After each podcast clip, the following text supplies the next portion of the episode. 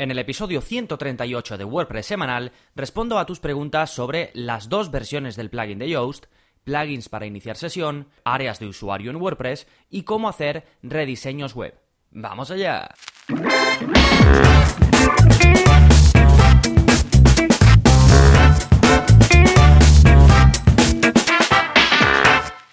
Hola, hola, soy Gonzalo de Gonzalo Navarro.es y bienvenidos a WordPress Semanal, el podcast en el que aprendes WordPress de principio a fin, porque ya lo sabes, no hay mayor satisfacción ni mejor inversión que la de crear y gestionar tu propia web con WordPress. Y hoy precisamente hablamos de ese momento en el que pues durante la gestión, durante la creación, te surge una duda y pues vienes y me preguntas, ¿vale? Entonces voy a responder o voy a compartir con todos vosotros preguntas que desde hace pues más de dos años eh, me venís haciendo a través del soporte o a través del contacto. Sí, como digo, vamos a ver si merece la pena eh, Premium, que me lo pregunta Luis, vamos a hablar sobre los pinbacks y los trackbacks, que me lo preguntaba Nacho, os voy a mm, eh, decir algunos plugins para poder iniciar sesión o que vuestros usuarios puedan iniciar sesión en vuestra web. En un pop-up, un poco así como lo tengo yo, eh, que me lo pregunta Carolina, me pregunta Omar también sobre áreas de usuario así estilo intranet, os hablaré de ello, y por último, AIFPA me preguntaba sobre cómo poder hacer un rediseño de su web sin perder la web que ya tenía, porque pues la quería mantener de momento,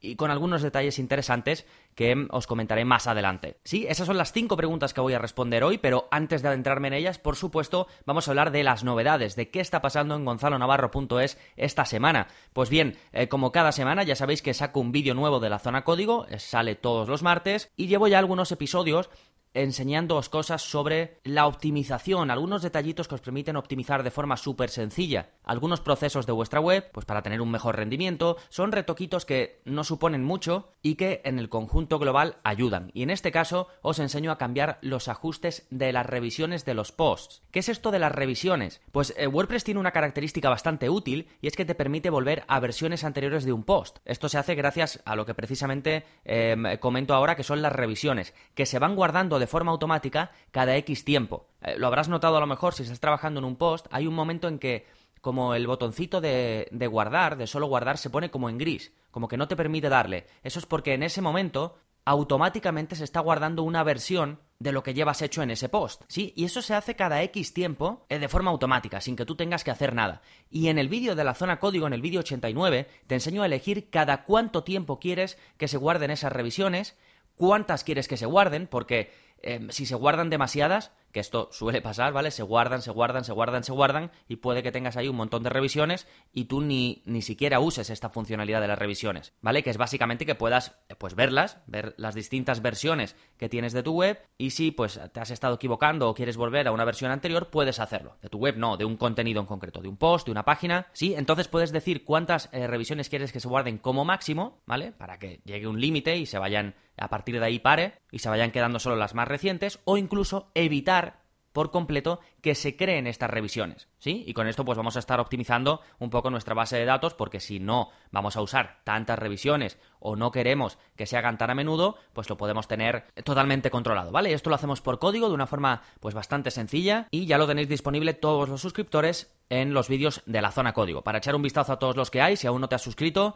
gonzalonavarro.es barra códigos. Más cositas, bueno, ahora estamos con el curso de introducción a Gutenberg en el que os enseño pues cómo entender este nuevo editor, cómo escribir de forma más fluida en él, porque al pasar a ser un editor por bloques, pues había mm, algunas críticas, sobre todo al principio, porque esto mejoró bastante, eh, sobre qué pasa si quieres escribir texto y nada más, y cómo lo puedes hacer de forma rápida. Bueno, se puede hacer de forma eh, rápida y vemos algunos truquitos para que te adaptes lo más rápido posible. Por supuesto, te enseño a usar todos y cada uno de los bloques eh, que trae Gutenberg. Te enseño a desactivar Gutenberg y, usar el editor clásico, si así lo quieres, el editor de siempre. Te enseño a, usar Gutenberg de forma selectiva, es decir, a lo mejor quieres usar Gutenberg en las entradas, pero no en las páginas, o a lo mejor quieres que un determinado usuario pueda usar Gutenberg y que otros no lo puedan hacer. Todo esto vemos cómo hacerlo. Te enseño, por supuesto, a probar Gutenberg en tu WordPress antes de implementarlo. Esto es clave, esta clase creo que puede ser de las más interesantes, sobre todo para que la hagas antes de actualizar tu web,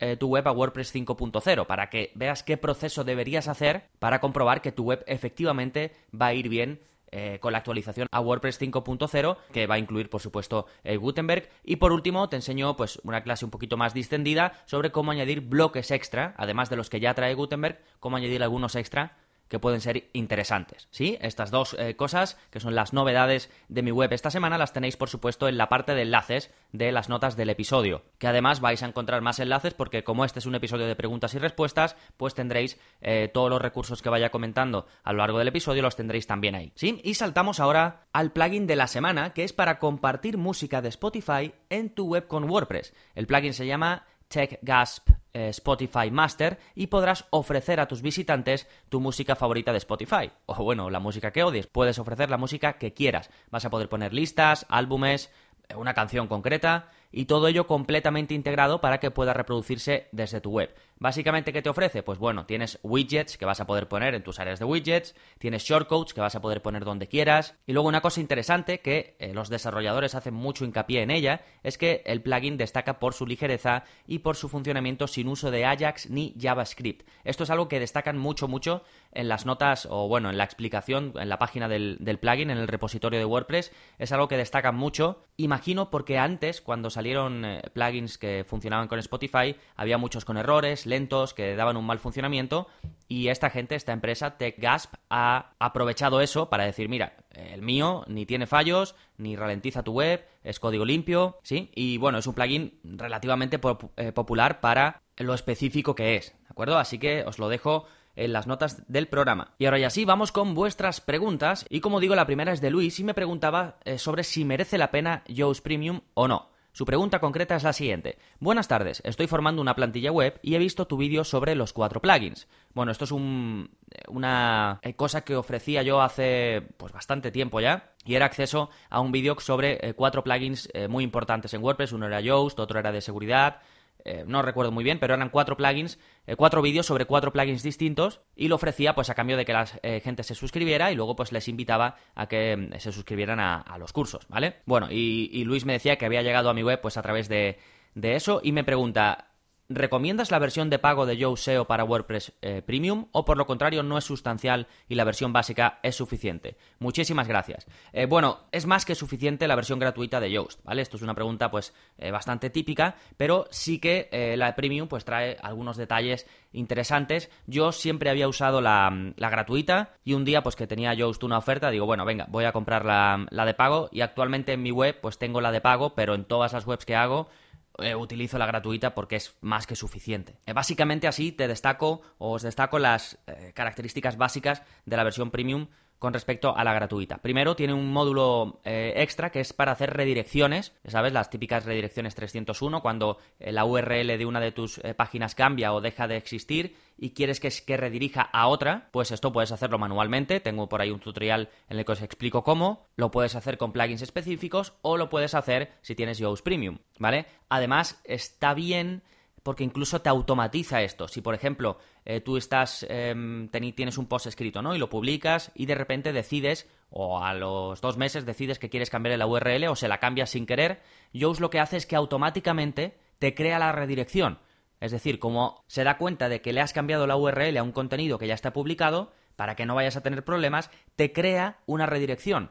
De esa forma, si alguien va a la URL antigua, va a ser redirigido a la URL nueva, ¿vale? Y te lo hace, eh, como digo, de forma automática y te pone un aviso arriba en tu web. Si tú quieres revertirlo, simplemente le, das, ¿vale? Te pregunta, dice, hemos em, detectado que has cambiado la URL y hemos hecho una redirección por ti. ¿Quieres eh, revertir el proceso? Y si quieres que no se haga, que no se cree esa redirección, le das así y listo, ¿vale? Bueno, esa es una de las características. Luego, desde el punto de vista de la detección del contenido, del análisis SEO, eh, primero te deja analizar más de una palabra clave. Así que si estás posicionando em, un post para más de una palabra clave y quieres tenerlo bien analizado con Yoast para ver pues la densidad de palabras, cuántas veces aparece y demás, y esos detallitos que te ofrece eh, Yoast, pues puedes hacerlo para más de una eh, palabra clave. Y además te ofrece una cosa extra, eh, que es la detección de contexto, digamos que lo llaman, que lo llama Yoast, que es básicamente que compruebes si palabras relacionadas, eh, que no son, digamos, tu palabra clave, pero son palabras de contexto, como sinónimos o conceptos muy relacionados con tu palabra clave, puedes ir comprobando qué tal estás usando esos términos eh, relacionados, ¿vale? Te lo detecta. Por ejemplo, ellos te ponen en el ejemplo que si estás em, intentando posicionar para la palabra eh, decoración y ellos encuentran palabras como decorado o decora y demás, pues también te dice si las estás distribuyendo bien a lo largo del texto y demás, ¿vale? Bueno, es un, un análisis un poco más exhaustivo que el que te hace em, la versión gratuita de Yoast. Luego tiene, por supuesto, su funcionalidad de enlazado interno, que ya sabéis que los enlaces internos son importantes para que sobre todo los motores de búsqueda entiendan mejor tu web ¿vale? Si tú eh, tienes un buen enlazado interno, que en el curso de Google Search Console vemos mucho eh, contenido sobre el enlazado interno, porque es una característica del SEO que puedes trabajar de forma súper sencilla, porque no dependes de terceros, eh, pues Yoast te deja gestionar esto de forma mucho más sencilla. Te muestra posts relacionados al que, mm, con el que tú estás escribiendo en ese momento y te permite que puedas enlazarlos pues de forma muy sencilla, porque ya tú estás viendo eh, qué post eh, tienen relación y directamente pues puedes eh, ponerle un enlace interno a ese post en concreto. Luego una cosita así un poquito más visual, que es que en la parte de mm, cuando estás editando el título mm, meta, la descripción meta y la imagen destacada para las redes sociales, para Facebook, Twitter y las que tengas vinculadas con Yoast, puedes ver una previsualización directamente en tu web, ¿vale? Si tienes la versión gratuita, simplemente te deja poner todo ese contenido, pero no lo estás viendo. Hasta que no se comparta, no vas a ver cómo queda. Mientras que si tienes el premium, pues directamente ya te muestra ahí una previsualización, ¿vale? Bueno, esto puede ser eh, interesante, pero vamos, para mí no es de las mejores, eh, no es de las funcionalidades más importantes porque realmente no te aporta una funcionalidad extra, sino que puedes ver algo antes de que ya sea publicado. Y por último, la opción del filtrado del contenido huérfano. El contenido huérfano es aquel que no tiene enlaces, sería huérfano de enlaces, ¿vale? No está, mm, eh, no tiene un link desde ningún sitio, ni desde páginas externas, ni desde tu propia web, y puedes filtrarlo, ¿vale? Puedes verlo bien con, con Yoast em, Premium, y ya una vez que lo localizas, pues puedes hacer el esfuerzo de que esas páginas estén enlazadas también, ¿vale? Estas son las características básicas que te aporta Yoast Premium, además de, por supuesto, quitarte los anuncios pero bueno, solo puedes hacer con plugins que hay por ahí que te quitan los anuncios eh, de Yoast. ¿Sí? Así que bueno, Luis, estas eh, para mí no es esencial, pero si te interesan alguna de estas características, pues puedes aprovechar alguna oferta de Yoast que suele sacar eh, varias y comprarte la versión premium. Más, un clásico, esto es sobre pinbacks y trackbacks y me la hace Nacho, me dice,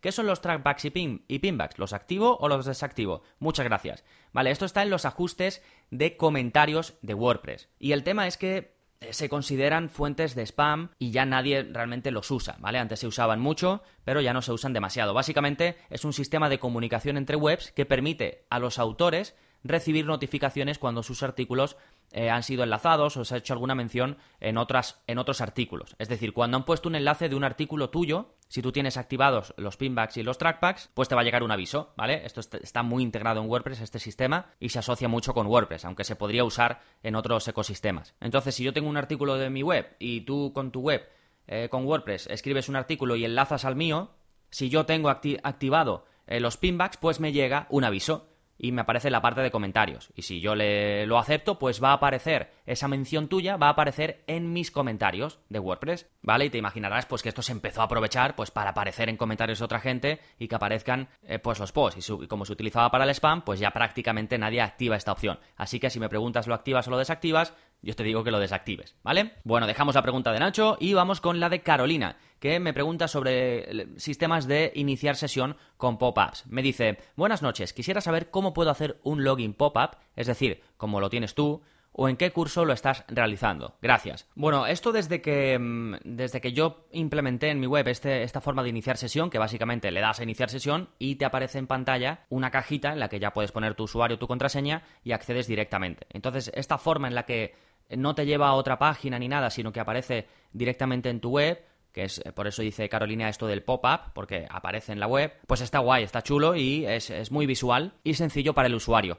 Entonces, esto, yo utilizo un plugin específico para Genesis que no tendría compatibilidad con otras webs. Es decir, si tu web no está con Genesis, no puedes usar el mismo plugin que uso yo. Y antes no había un buen plugin para hacer esto y que no fuese este específico de Genesis, pero ya sí que lo hay, ¿vale? Eh, tengo un tutorial de todas formas en el que hablo de plugins para registro e inicio de sesión. Hablo de un montón de ellos, incluidos el que os digo, el que, os digo que uso yo de Genesis. No he incluido todavía este nuevo porque tengo que actualizar ese post, pero os digo qué plugin es, ¿vale? Ajax Login and Registration eh, Modal Pop-up. ¿Vale? Tiene un nombre un poco largo, es de Maxim K y os los dejo en las notas del programa. Si usáis eh, WooCommerce, también hay uno específico que es igual, o vamos, no es igual, pero hace lo mismo, eh, te pone una, una ventana emergente para, para, que la gente pueda iniciar sesión y registrarte, pero es específico eh, para WooCommerce, se llama Easy Login WooCommerce. También os lo dejo en las notas del programa. Y os dejo el que os digo yo para Genesis, que se llama em, Login Modal Box para Genesis, es de la empresa WP Studio, ¿vale? Que tiene varias cosas, plugins y themes eh, para Genesis. Y también, por último, si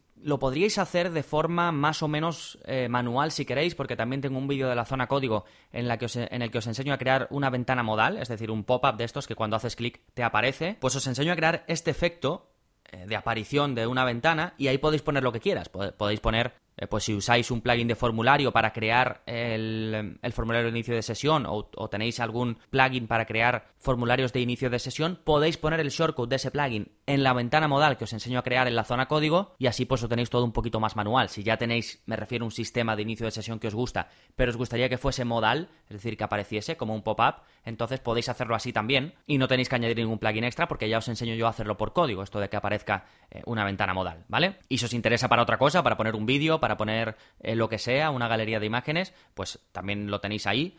A ver si me acuerdo porque no lo había puesto en las notas del programa, pero lo voy a poner, ¿vale? Si no, pues lo buscáis en la zona código, eh, cómo crear una ventana modal o un pop-up de forma manual. Sí, pues perfecto, dejamos la pregunta de Carolina y vamos con la de Omar, que me habla así pues un poco cómo crear una área de usuario, algo así como una intranet, ¿vale? Me dice, hola Gonzalo, tengo una duda. Un cliente me pide lo siguiente. Necesita un portal donde cada empleado pueda entrar con su propio usuario y contraseña y ver información personal, nombre, teléfono, etcétera, recibos de nómina, seguro del trabajo, entre otros. Lo quiero hacer con WordPress. ¿Algún plugin o tips que puedas darme? Saludos. Vale, pues Omar eh, básicamente necesita crear un área para usuarios, ¿vale? Entiendo que estos eh, usuarios, estos clientes, podrán entrar cada uno desde su web. Entonces, yo tiraría por una web estilo intranet pero abierta, ¿vale? Entonces WordPress es ideal para esto y el curso de intranets en WordPress, por supuesto, te enseña cómo hacer todo esto y más, ¿vale? Así que os, dejo el enlace del curso de intranets en WordPress y luego el tema de los, de los archivos, de tener PDFs,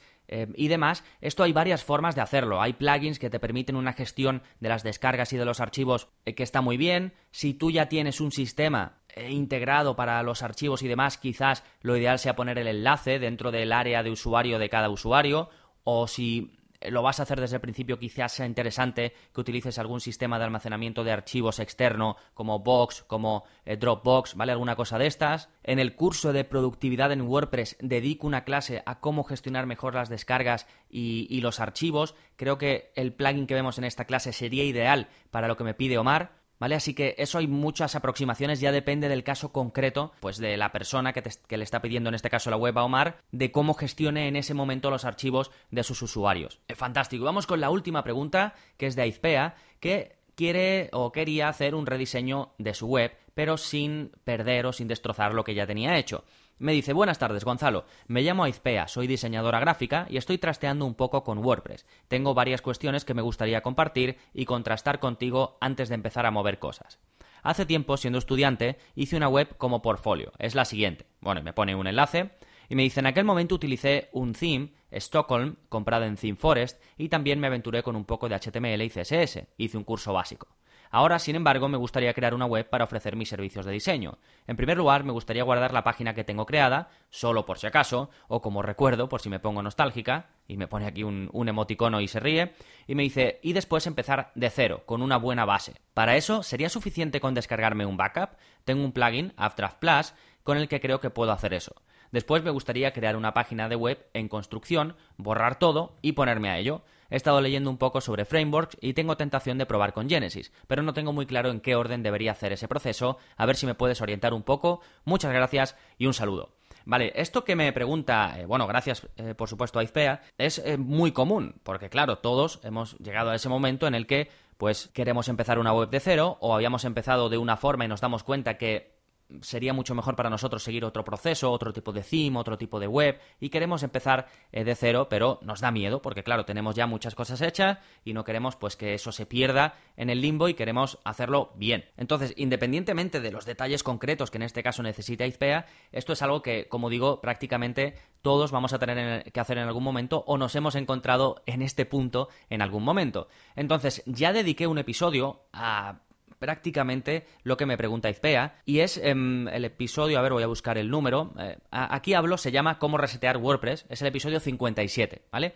Y es cómo resetear WordPress de forma sencilla. Y básicamente explico cómo crear una web nueva sin tener que empezar de cero o sin tener que, digamos, contratar otro hosting o crear otra instalación de WordPress, sino sobre la que ya tenemos, crear una nueva desde cero limpia, ¿vale? Y os dejo este episodio, que es el 57, porque creo que explica bien cómo abordar todo este proceso. Después, eh, más concretamente, si quieres, por ejemplo, trabajar primero en una web en local, o si quieres migrar toda tu web a otro lugar, pues ahí, por ejemplo, ya sí que tengo cursos enteros, como el curso de eh, web de pruebas y web en local, ahí vemos pues todo, cómo migrar webs, cómo tener webs, em, eso, de pruebas tanto en local como en un hosting. Ahí cubrimos, creo, todo eso eh, que en algún momento todos los que queremos eh, dedicarnos más en serio a hacer una web o lo queremos hacer bien, eh, podemos necesitar, ¿vale? Por supuesto, me dice Aizpea que quiera adentrarse en el mundo de Genesis, pues curso de Genesis Framework, incluso un curso más avanzado de Genesis en el que os explico cómo usar Genesis Extender. me comenta sobre hacer una copia de seguridad con Updraft Plus, ya sabéis que es el plugin que recomiendo. Si queréis usar un plugin para hacer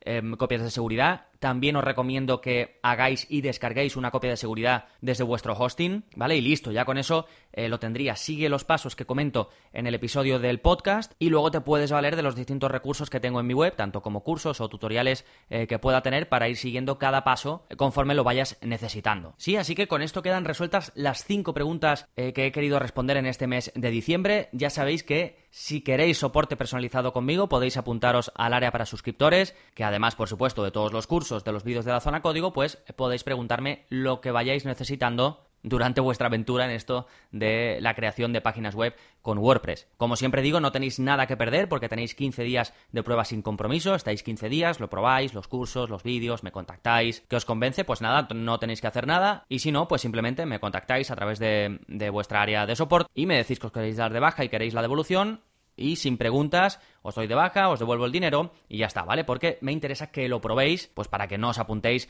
a ciegas, ¿vale? Y como siempre, nada más, si os ha gustado el episodio de hoy y queréis ayudarme a que siga creciendo, a que siga creando episodios como este, ya sabéis que podéis aportar vuestro granito de arena de forma súper sencilla, dejándome una valoración en iTunes. Simplemente vais a vuestra aplicación de podcast, buscáis WordPress semanal, le dais a reseñas y ahí escribís pues lo que consideréis. ¿Que no me escucháis a través de, la aplicación de podcast de iTunes? No pasa nada, si estáis en iBox, si estáis en Spotify, en Stitcher, donde estéis, pues haced lo que podáis, ¿vale? Si hay para me gusta, le dais a me gusta, o si queréis escribir un comentario, lo que sea, ¿vale? Todo ayuda, todo suma, y como digo, creo que no tardáis nada y a mí me ayuda a estar ahí, a estar presente y que otros como vosotros puedan encontrar mi podcast. Así que nada más por este episodio, nos seguimos escuchando. Adiós thank you.